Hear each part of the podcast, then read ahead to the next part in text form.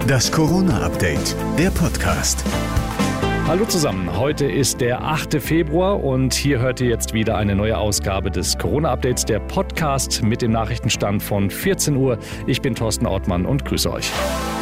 In NRW starten heute die Impfzentren und das an einem Tag, wo zum Lockdown auch noch der Flockdown dazukommt.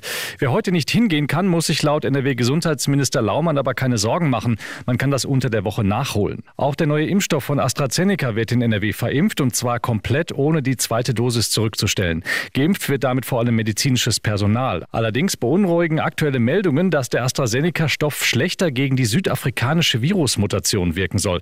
NRW-Gesundheitsminister Laumann dazu. Das macht mir Sorgen, aber mein Informationsstand ist, dass auf jeden Fall die Wahrscheinlichkeit sehr, sehr groß ist, dass eine Impfung, dass wenn man dann erkrankt, dass die Erkrankung etwas flacher verläuft. Allerdings ist die südafrikanische Virusmutante bei uns noch nicht weit verbreitet. Der BioNTech-Impfstoff wirkt allerdings dagegen, so das Unternehmen heute. Vor dem Bund-Länder-Treffen mit der Kanzlerin am Mittwoch wird schon wieder über Lockerungen gestritten.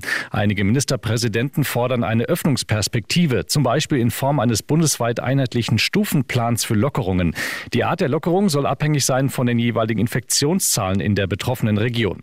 Auch NRW-Vizeministerpräsident Stamp wirbt dafür. Wir können nicht verantworten, dass wir bei rückläufigen Infektionsgeschehen weiterhin sechs, sieben, achtjährige Kinder vom Lernen von Lesen und Schreiben abhalten. Das ist, halte ich für unverantwortbar. Bundesgesundheitsminister Spahn ist allerdings gegen Lockerung. Die Lage würde sich für langfristige Pläne derzeit zu schnell ändern, so Spahn.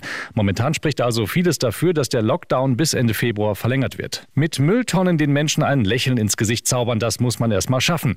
Die Britin Andrea Belcher schafft das. Sie verkleidet sich nämlich immer, bevor sie ihre Mülltonnen an die Straße Straße stellt. Auf TikTok hat sie durch ihre ausgefallene Müllgang-Choreo mittlerweile eine stattliche Fangemeinde.